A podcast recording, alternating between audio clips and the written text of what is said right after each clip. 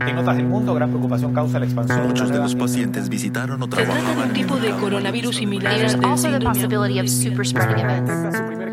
Bienvenidos a Coronavirus, lo que tienes que saber, la versión podcast del newsletter de cada tarde de la tercera, una producción de Crónica Estéreo. Es miércoles 27 de mayo. Ante el dramático aumento de contagios y víctimas fatales a causa del coronavirus, el gobierno anunció hoy la extensión de la cuarentena en 38 comunas de la región metropolitana, al menos hasta el próximo viernes 5 de junio.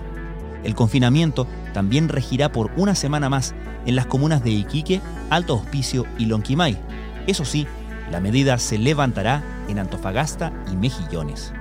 Durante la jornada de hoy, el MinSal informó sobre 4.328 nuevos contagios, por lo que el total ascendió a 82.289, apenas 704 casos menos que los reportados por China, 82.993, el país donde se originó el COVID-19.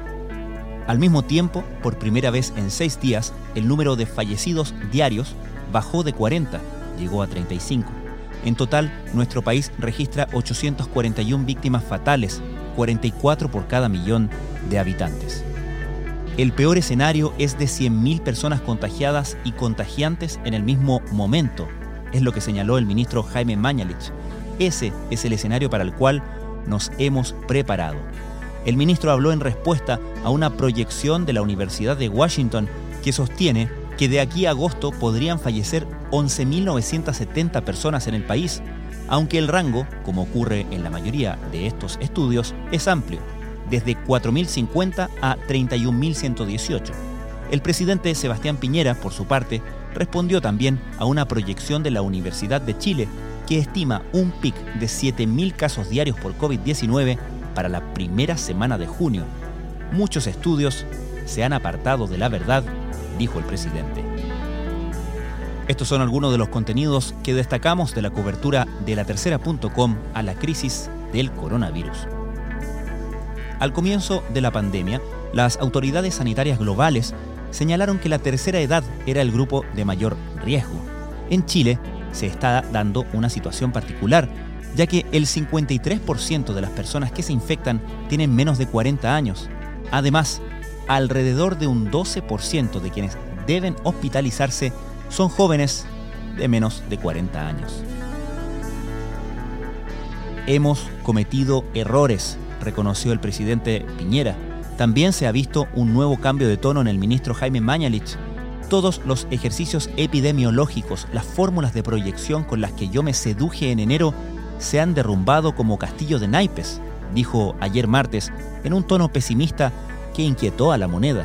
¿Por qué habló así el ministro? Cuando el COVID-19 comenzó a expandirse, el gastroenterólogo de la Universidad Católica René Sánchez Bascuñán, de 66 años, sentó a su familia y les explicó que, pese a calificar como población de riesgo por su edad, iba a seguir atendiendo en el hospital Sótero del Río. Sánchez murió ayer martes y se convirtió en el primer médico fallecido en el país a causa del coronavirus. Les contamos su historia. La Universidad de Washington es una de las mejores evaluadas en temas de salud.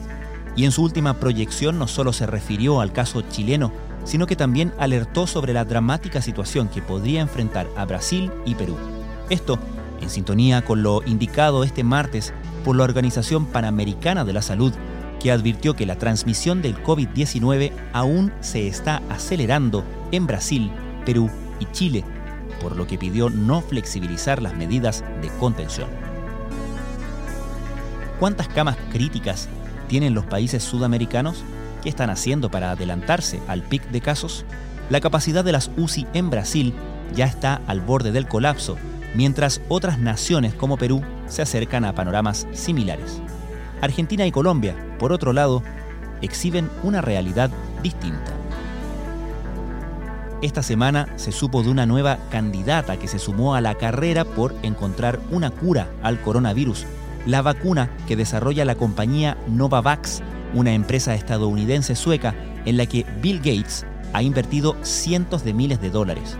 En su formulación, esta vacuna lleva una parte de Chile, especialmente un árbol nativo, el quillay.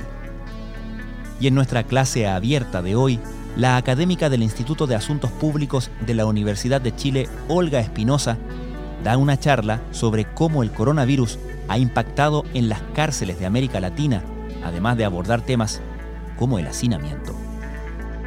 Esto fue Coronavirus, lo que tienes que saber, la versión podcast del newsletter de cada tarde de la tercera. La redacción es de Alejandro Tapia. La producción de Crónica Estéreo, el podcast diario de la tercera que cada mañana ofrece un capítulo dedicado en profundidad y contexto a un tema de actualidad. Soy Francisco Aravena, que tengan muy buenas noches.